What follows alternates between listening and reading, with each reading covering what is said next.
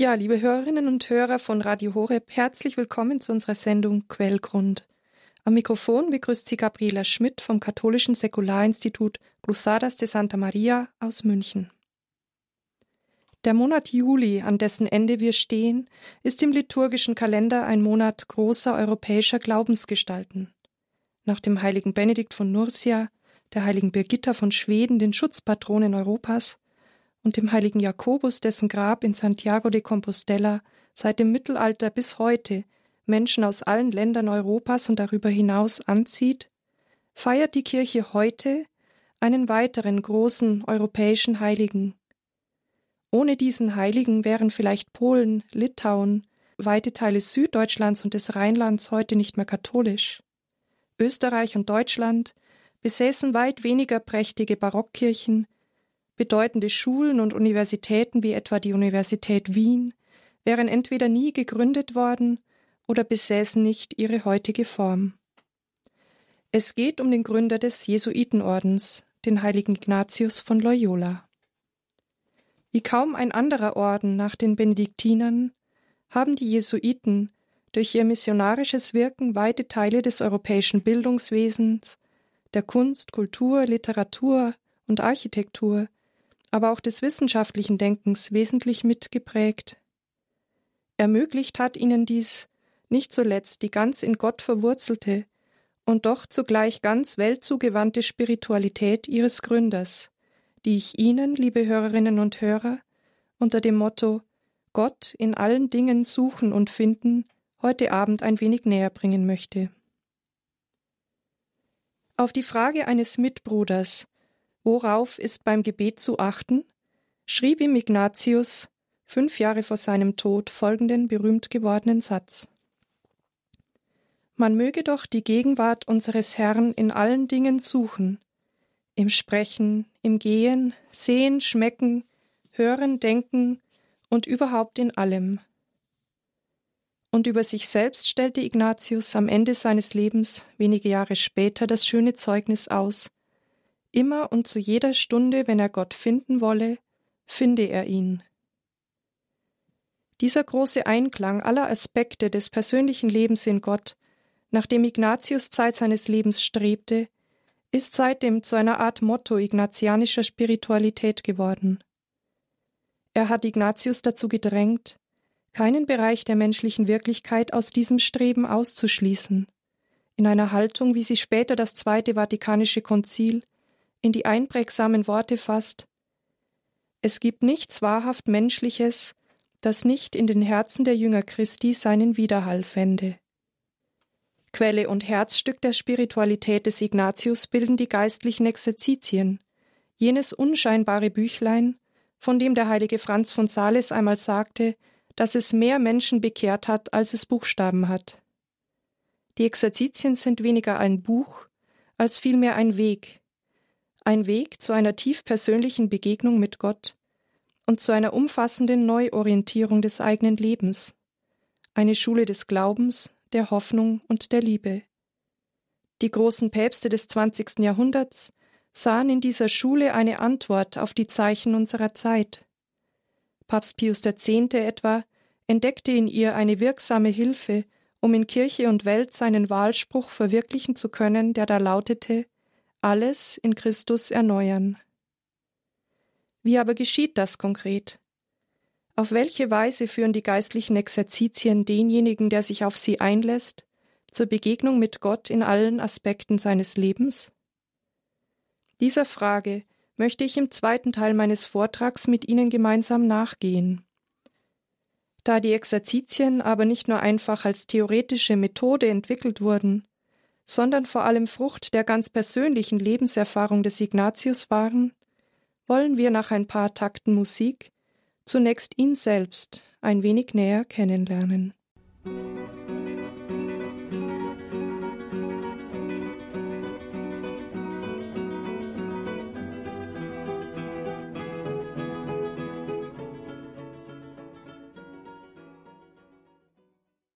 Die große Zusammenschau des Gott in allem Findens war für Ignatius das Ergebnis eines langen inneren Reifens, Wachsens und Ringens.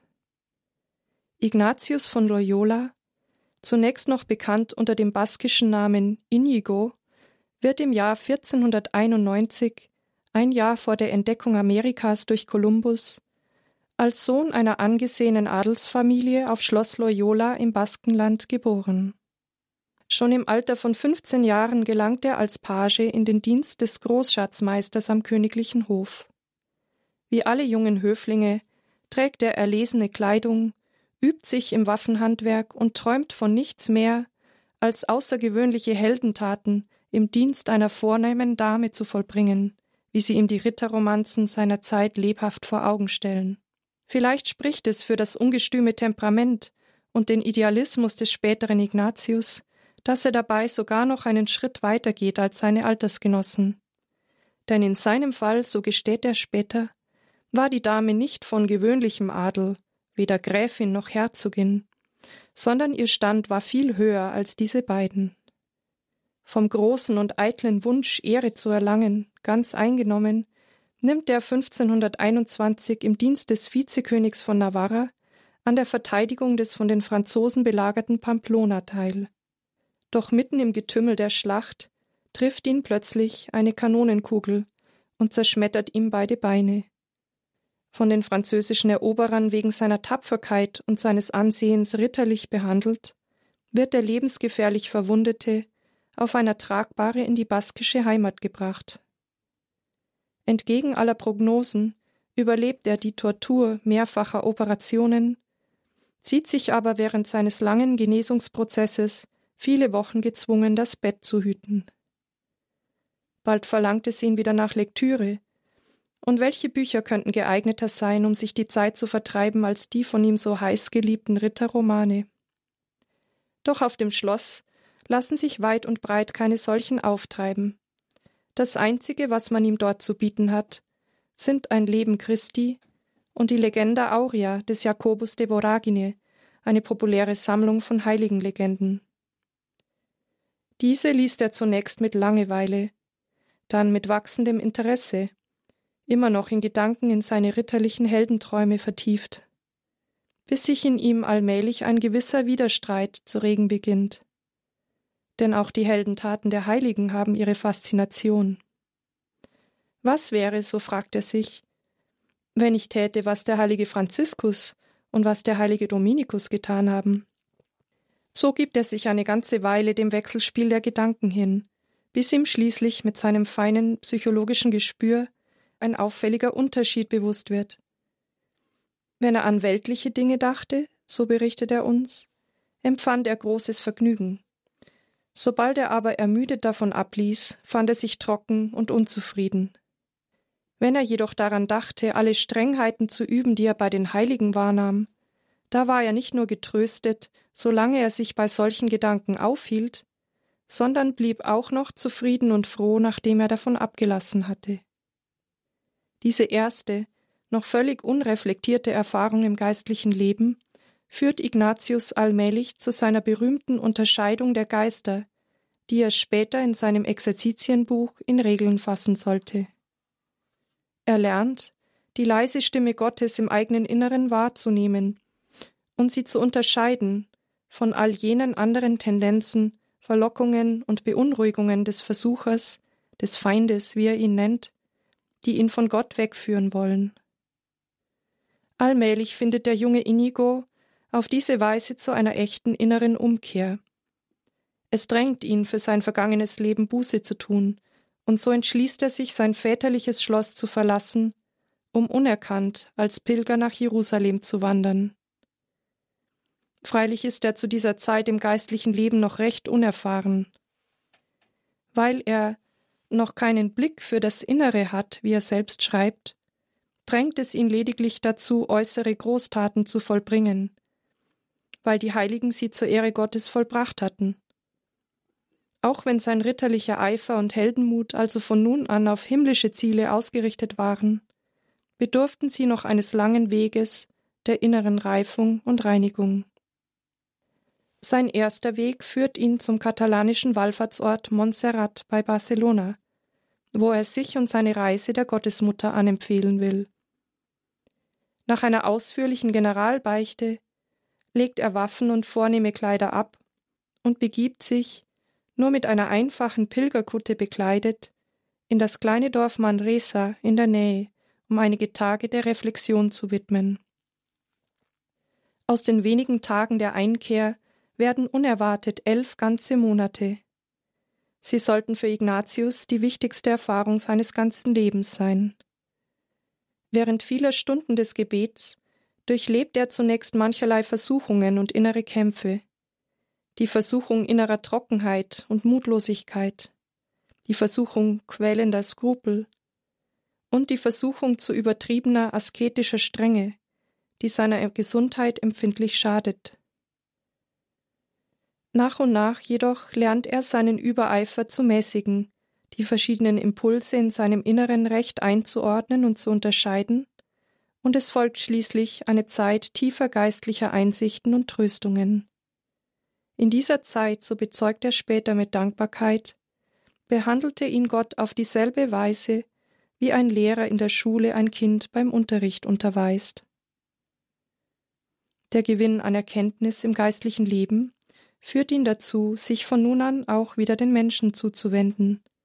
Er kleidet sich wieder ordentlich, wenn auch nach wie vor einfach, schneidet sich die Haare, und es erwacht in ihm der Wunsch, seine geistlichen Erfahrungen mit anderen Menschen zu teilen, um ihnen auf dem Weg zu Gott zu helfen.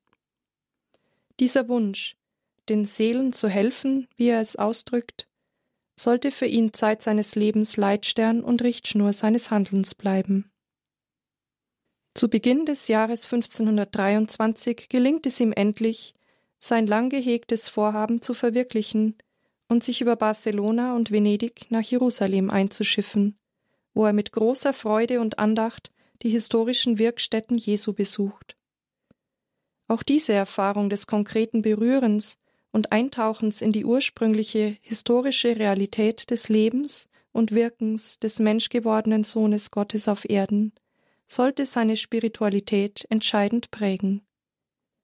Die überwiegende Mehrzahl der Betrachtungen in den geistlichen Exerzitien ist im Grunde nichts anderes als eine Art geistige Wallfahrt ins heilige Land, bei dem der Exerzitant immer wieder aufgefordert wird, sich mit allen Sinnen in die konkrete Realität der Szenen des Evangeliums zu versetzen, als ob er selbst dabei wäre.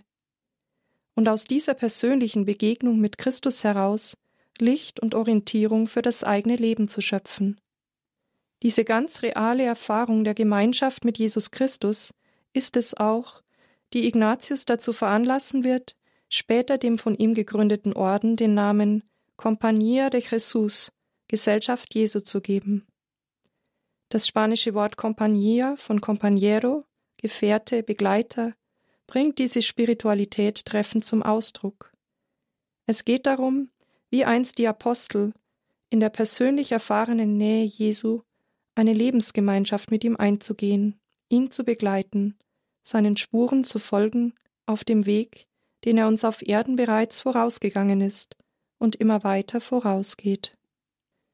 In seiner Begeisterung möchte Inigo am liebsten sein ganzes Leben lang im heiligen Land verweilen, um dort den Pilgern zu dienen. Doch die dortigen Autoritäten verwehren es ihm, und so sieht er sich schließlich gezwungen, am Ende des Jahres die Rückreise nach Spanien anzutreten. Mittlerweile ist ihm klar geworden, dass er, um anderen geistlich raten zu können, Theologie studieren soll. So sieht er sich mit seinen 33 Jahren unversehens gezwungen, zusammen mit Kindern in Barcelona die Schulbank zu drücken, um Latein zu lernen.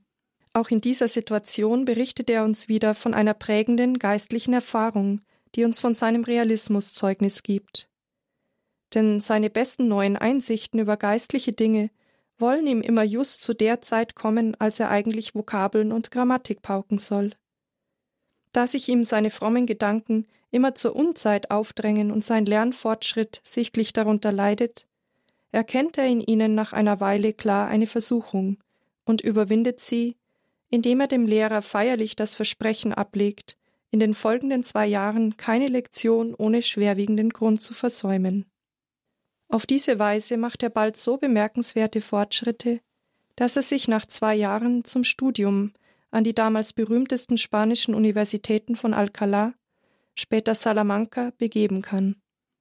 Schon in Barcelona haben sich ihm einige Gefährten angeschlossen, mit denen zusammen er in größter Einfachheit von Almosen lebt und beginnt, interessierten Personen Exerzitien auf der Basis der von ihm festgehaltenen geistlichen Erfahrungen in Manresa zu halten. Im aufgeheizten Klima der Reformationszeit, während der im damaligen Spanien die Gruppierung der Alumbrados durch allzu starke Betonung privater mystischer Erfahrung auf Kosten solider theologischer Bildung für Unruhe sorgt, erregt diese private Predigttätigkeit freilich bald die Aufmerksamkeit der kirchlichen Autoritäten. So wird Inigo denn mehrfach von der Inquisition vorgeladen, und obwohl er bereitwillig Auskunft gibt und nichts Unorthodoxes an seinem apostolischen Wirken gefunden wird, muss er doch einige Zeit im Gefängnis verbringen und wird durch die wiederholten Verfahren erheblich in seinem Studienfortschritt behindert. Aufgrund dessen beschließt er im folgenden Jahr 1528, sich zur Fortsetzung seines Studiums an die weltberühmte Universität von Paris zu begeben. Dort gelingt es ihm tatsächlich, vielleicht auch, weil er aufgrund der Sprachbarriere weniger versucht ist, sich anderen Dingen zuzuwenden, sein Studium in Philosophie, Theologie sowie in den humanistischen Fächern der Artes Liberales erfolgreich abzuschließen. Vor allem aber wird Paris zur entscheidenden Wiege der neu entstehenden Gesellschaft Jesu. Sechs junge Theologiestudenten, vier Spanier, ein Franzose und ein Portugiese sind es, die sich ihm dort als Gefährten anschließen, nachdem die ersten Begleiter in Salamanca eigene Wege gegangen waren. Sie alle machen Exerzitien bei Ignatius und verspüren in sich den Wunsch, Christus in radikaler Armut nachzufolgen und ihr Leben zur Verfügung zu stellen, um wie er den Seelen zu helfen. Gemeinsam legen die sieben Gefährten am 15. August 1534 auf dem Montmartre ihre ersten Gelübde ab. Neben evangelischer Armut und Jungfräulichkeit verpflichten sie sich, wie einst Ignatius bei seiner ersten Bekehrung, dazu, eine Wallfahrt ins Heilige Land zu unternehmen. Sollte dies aufgrund der Witterungsverhältnisse oder Kriegswirren unmöglich sein, beschließen sie, sich dem Papst in Rom persönlich zur Verfügung zu stellen. Aufgrund von Krankheit muss Ignatius einen fast einjährigen Aufenthalt in Spanien einlegen. Nach dieser Zeit treffen sich die Gefährten in Venedig wieder, wo sie mittlerweile zu Priestern geweiht, in den oberitalienischen Städten missionieren, während sie auf eine günstige Gelegenheit zur Überfahrt ins Heilige Land warten. Doch in jenem Jahr fährt erstmals seit langer Zeit aufgrund der unsicheren politischen Lage kein einziges Schiff über das Mittelmeer. So muss Ignatius ein weiteres Mal den Traum vom Leben im heiligen Land aufgeben. Die Gefährten verwirklichen ihren zweiten Plan und stellen sich dem Papst zur Verfügung. Kurz vor Rom, in einer kleinen Kapelle bei La Storta, macht Ignatius schließlich seine letzte prägende mystische Erfahrung. Er hat eine Vision der göttlichen Dreifaltigkeit, in der ihn Gott Vater für immer seinem göttlichen Sohn an die Seite stellt. Darin sieht er die entscheidende Bestätigung seiner persönlichen Sendung und jener der Gesellschaft Jesu. Die letzten 18 Jahre seines Lebens verbringt Ignatius in Rom an der Spitze seines Ordens, der bei seinem Tod im Jahr 1556 bereits tausend Mitglieder zählt und sich über die halbe damals bekannte Welt, von Portugal über Indien bis hin nach Japan, verbreitet hat.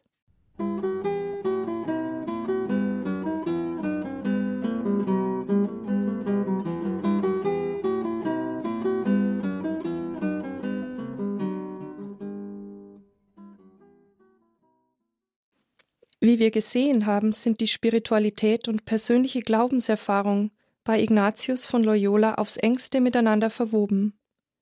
Exemplarisch wiedergespiegelt begegnet uns diese seine gelebte Spiritualität in den geistlichen Exerzitien. Die Exerzitien sind eine praktische Anleitung zum geistlichen Leben, eine Schule, die uns dazu einlädt, uns auf einen ähnlichen Weg des Wachsens in der Beziehung mit Gott zu begeben, wie einst Ignatius in Manresa, wo er sich von Gott behandelt fühlte wie ein Schulkind von seinem Lehrer, Diesen Weg möchte ich jetzt, liebe Hörerinnen und Hörer, mit Ihnen zusammen ein wenig nachgehen, und ich möchte es in vier Etappen tun, die in etwa den vier Abschnitten der Exerzitien und auch den einzelnen Stufen der Lebenserfahrung des Ignatius entsprechen. Erstens das Ziel des Lebens ins Auge fassen. Zweitens unterscheiden lernen. Drittens die Liebe Gottes in Jesus Christus von innen her kennenlernen. Und viertens Gottes Gegenwart in allen Dingen entdecken, um so den Alltag aus einer neuen Perspektive leben zu können. Erstens. Am Beginn der Exerzitien steht eine Betrachtung, die Ignatius mit dem Titel Prinzip und Fundament überschreibt. Viel mehr als nur ein Einstieg ist sie in Wirklichkeit die Basis aller übrigen Schritte, die dem Weg die entscheidende Ausrichtung auf sein Ziel hin verleiht. Man kann dieser Betrachtung je nach Format zwei oder drei Gebetszeiten oder auch bei vierwöchigen Exerzitien sogar ein oder zwei ganze Tage widmen. Zwei Gedanken oder Schritte prägen das Prinzip und Fundament. Erstens. Der Mensch ist geschaffen, um Gott unseren Herrn zu loben, ihm Ehrfurcht zu erweisen und ihm zu dienen und mittels dessen seine Seele zu retten. Was heißt das konkret? Ich bin geschaffen. Das heißt, ich habe mein Dasein nicht aus mir selbst. Alles, was ich bin und habe, alle Fähigkeiten und Talente, Begegnungen und Erfahrungen eines jeden Tages sind mir geschenkt.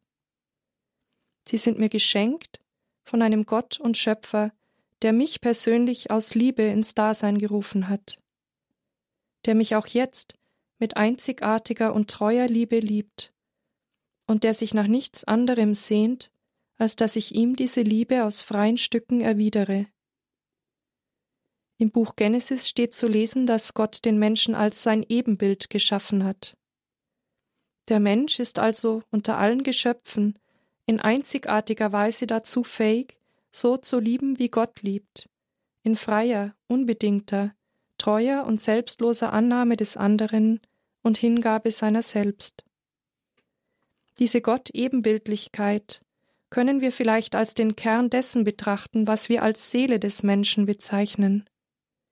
Wenn Ignatius also das Ziel des Menschen mit dem Satz umschreibt, seine Seele zu retten, dann meint er damit genau dies, der ureigentlichen Bestimmung unseres Menschseins, dem, was uns als menschliche Personen vor allem anderen auszeichnet, ganz zu entsprechen, indem wir mit unserem Dasein Antwort geben auf die Liebe des Schöpfers und diese Liebe mit unserem Leben widerspiegeln.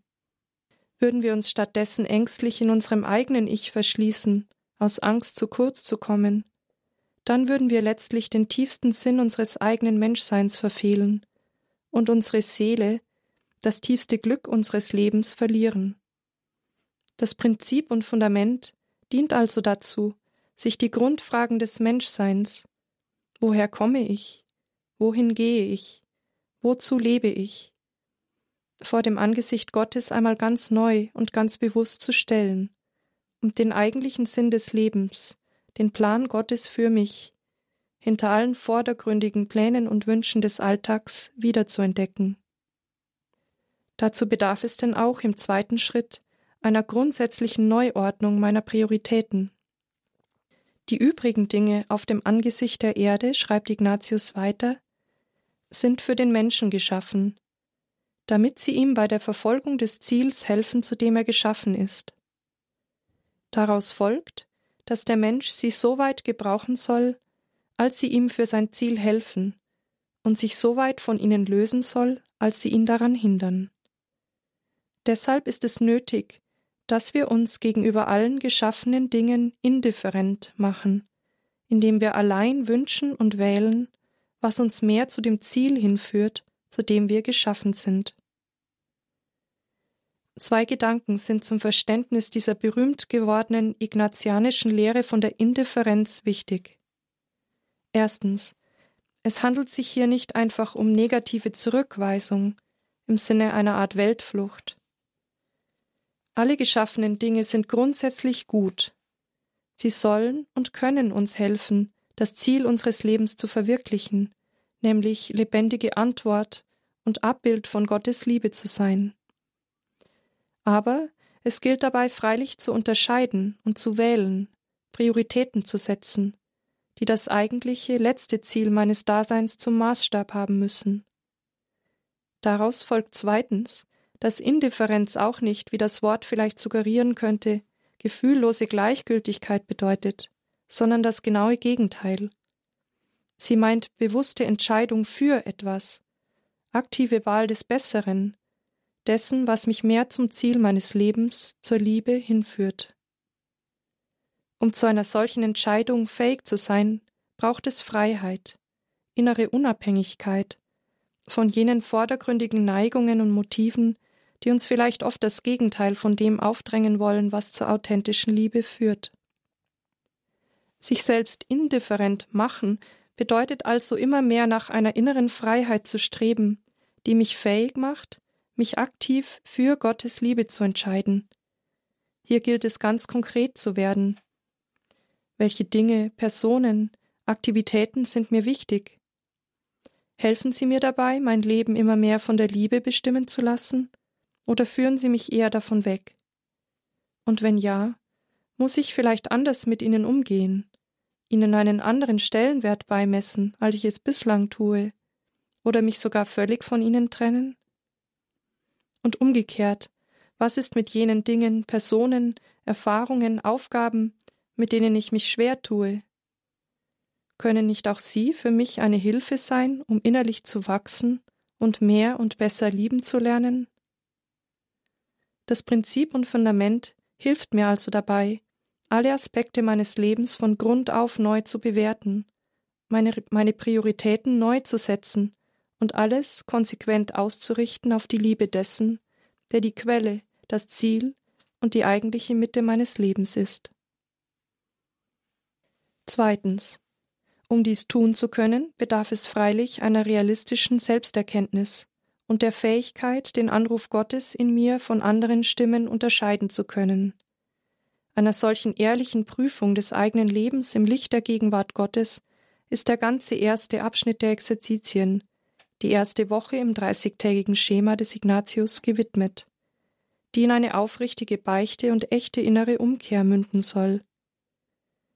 In dieser Zeit geht es um die Reflexion dessen, was Sünde ist, also bewusste Abkehr von Gottes Plan der Liebe und welche Konsequenzen sie für den Menschen hat, von Anbeginn der Schöpfung an bis hin zu meinem eigenen Leben. Ehrlich und ohne etwas auszunehmen bin ich eingeladen, die Geschichte meines eigenen wiederholten Neins zum Plan Gottes der Liebe mit mir zu betrachten. Dies freilich nicht in ängstlich skrupulöser Selbsthinterfragung, sondern immer im Angesicht der stets barmherzigen, zuvorkommenden, unentgeltlich verzeihenden Liebe eines Gottes, der selbst bis zum Äußersten gegangen ist, um mich durch seine geöffneten Arme am Kreuz an sich zu ziehen. Um während dieser Zeit nicht in fruchtlose Selbstzweifel zu verfallen oder mutlos zu werden, formuliert Ignatius aus eigener Erfahrung heraus und mit bewerkenswerter Menschenkenntnis die sogenannten Regeln zur Unterscheidung der Geister. Sie sollen dem Exerzitanten helfen, Gottes Stimme in seinem Inneren zu unterscheiden und Versuchungen zu überwinden. Auf diese Weise können sie auch außerhalb der Exerzitien eine hilfreiche Richtschnur im geistlichen Leben sein. Die Kriterien, die Ignatius hier anführt, lassen sich in vier Hauptaspekten zusammenfassen. Erstens dem folgen, was zum inneren Frieden führt, nach Ignatius ist es ein Erkennungszeichen des Geistes Gottes, dass er Trost, Mut, innere Ruhe und Frieden schenkt. Außer jemand befände sich dermaßen auf Abwägen, dass er nur durch heftige Gewissensbisse zu einer radikalen Lebensänderung gebracht werden kann. In der Regel jedoch kommen Unruhe, Traurigkeit, inneres Aufgewühltsein und Angst nie vom guten Geist. Auch wenn der Versucher ebenfalls kurzfristig Euphorie oder Hochgefühle verursachen kann, führen diese doch langfristig nie zu dauerhaftem inneren Frieden, sondern münden meist in ihr Gegenteil. Zweitens, sich von Versuchungen keine Angst einjagen lassen.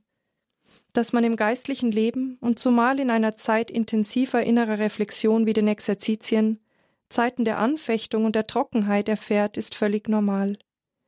Ignatius rät in solchen Zeiten grundsätzlich zu heiterer, aber dennoch entschiedener Gelassenheit. Die vielleicht wichtigste Devise in seinen Regeln zur Unterscheidung der Geister lautet Zur Zeit der Trostlosigkeit niemals eine Änderung treffen.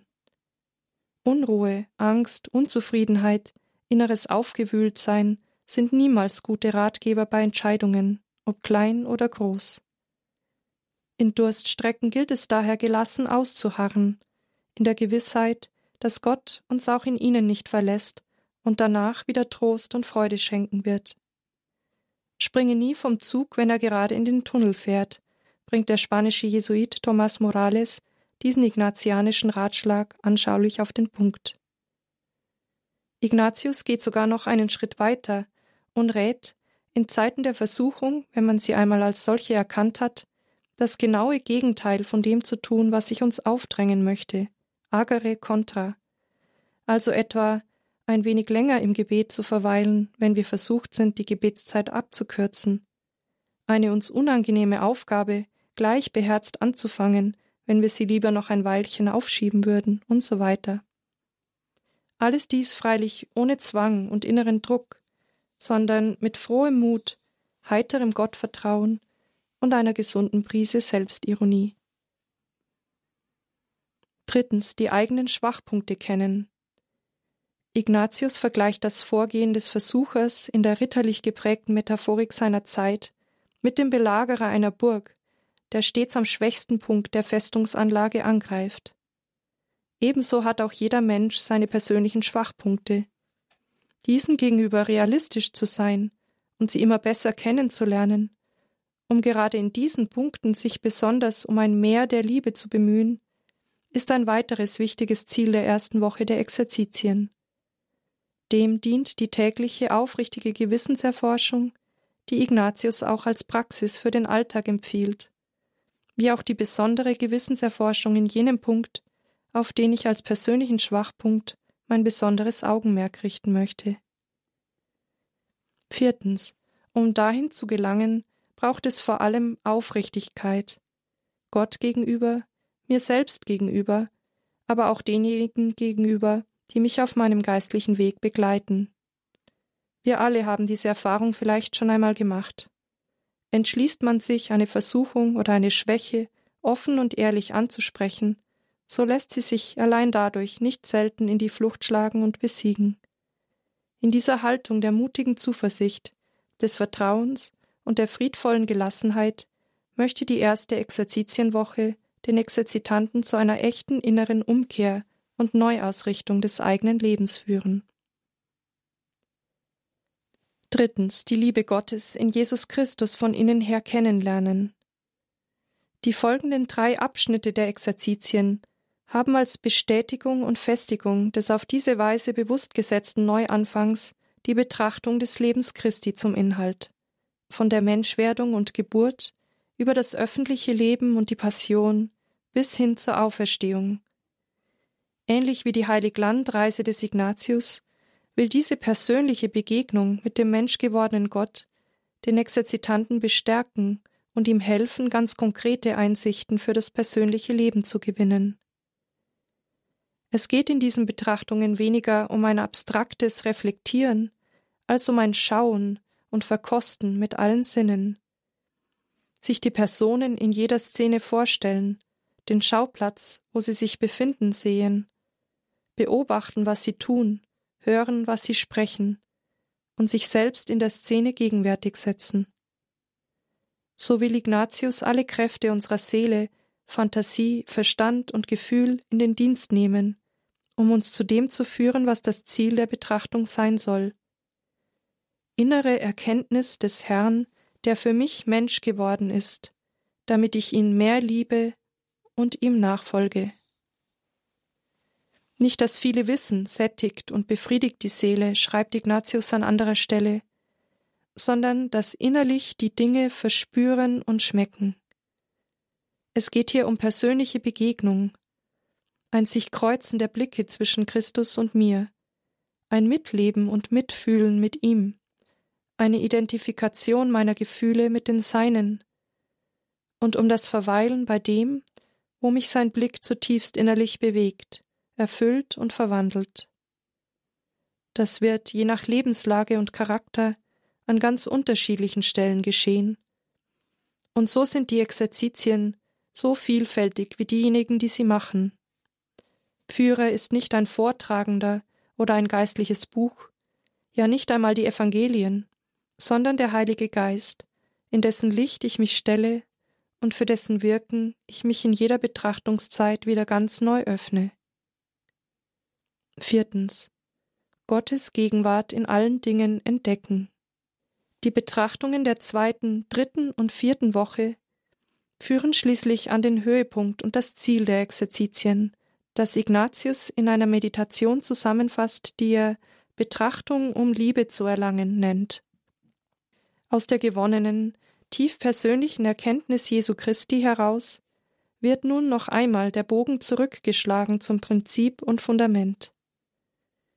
Ausgehend von der Überlegung, dass Liebe sich erstens mehr in Taten als in Worten äußert und zweitens auf gegenseitigem Schenken und Sichschenken beruht, lädt Ignatius den Exerzitanten ein, Gottes Wirken in allen Aspekten der Schöpfung, der Welt und auch im eigenen persönlichen Leben als Geschenk zu betrachten. Die tiefe Dankbarkeit, die hieraus erwächst, ist zugleich eine Einladung zur eigenen Ganzhingabe, zum bedingungslosen Vertrauen. Die im Übermaß an allen Ecken und Enden empfangene Liebe Gottes drängt mich, nun auch meinerseits alles in seine Hände zurückzulegen, ihm die Initiative über mein Leben ganz zu überlassen. Nimm, Herr, und empfange meine ganze Freiheit, mein Gedächtnis, meinen Verstand und meinen ganzen Willen. All mein Haben und Besitzen, du hast es mir gegeben. Dir, Herr, gebe ich es zurück. Verfüge nach deinem ganzen Willen. Gib mir deine Liebe und Gnade, denn diese genügt mir. Die dankbare Gewissheit der treu sorgenden Liebe Gottes führt mich weg von der Angst um mich selbst, vom ängstlichen Suchen des eigenen Glücks in menschlichen Sicherheiten. Wie Benedikt XVI. einmal formuliert hat, darf ich staunend und dankbar erkennen, Gott nimmt nichts und er gibt alles. Aus dieser Gewissheit heraus kann ich nun auch meinen Alltag mit neuen Augen leben. Ich werde fähig, Gottes liebende Gegenwart in allen Aspekten meines Lebens wahrzunehmen und auf sie zu antworten, kontemplativ in der Aktion zu leben, wie Ignatius selbst von einem seiner ersten Mitbrüder beschrieben wurde. Und aus dieser neu gewonnenen Perspektive heraus darf ich schließlich auch selbst die Welt nach dem Plan von Gottes Liebe mitgestalten. Jedem, der dies konkret einmal erfahren möchte, kann ich nur empfehlen, sich selbst auf das Abenteuer ignatianischer Exerzitien einzulassen. Egal in welchem Stand, welchem Alter oder welcher Lebenslage, wer es wagt, sich auf so radikale Weise ganz der persönlichen Begegnung mit seinem Schöpfer und Erlöser zu öffnen, der wird als anderer Mensch aus dieser Begegnung hervorgehen, als er in sie hineingegangen ist. Aus eigener Erfahrung kann ich nur sagen, haben Sie keine Angst, liebe Hörerinnen und Hörer, diese Begegnung lohnt sich.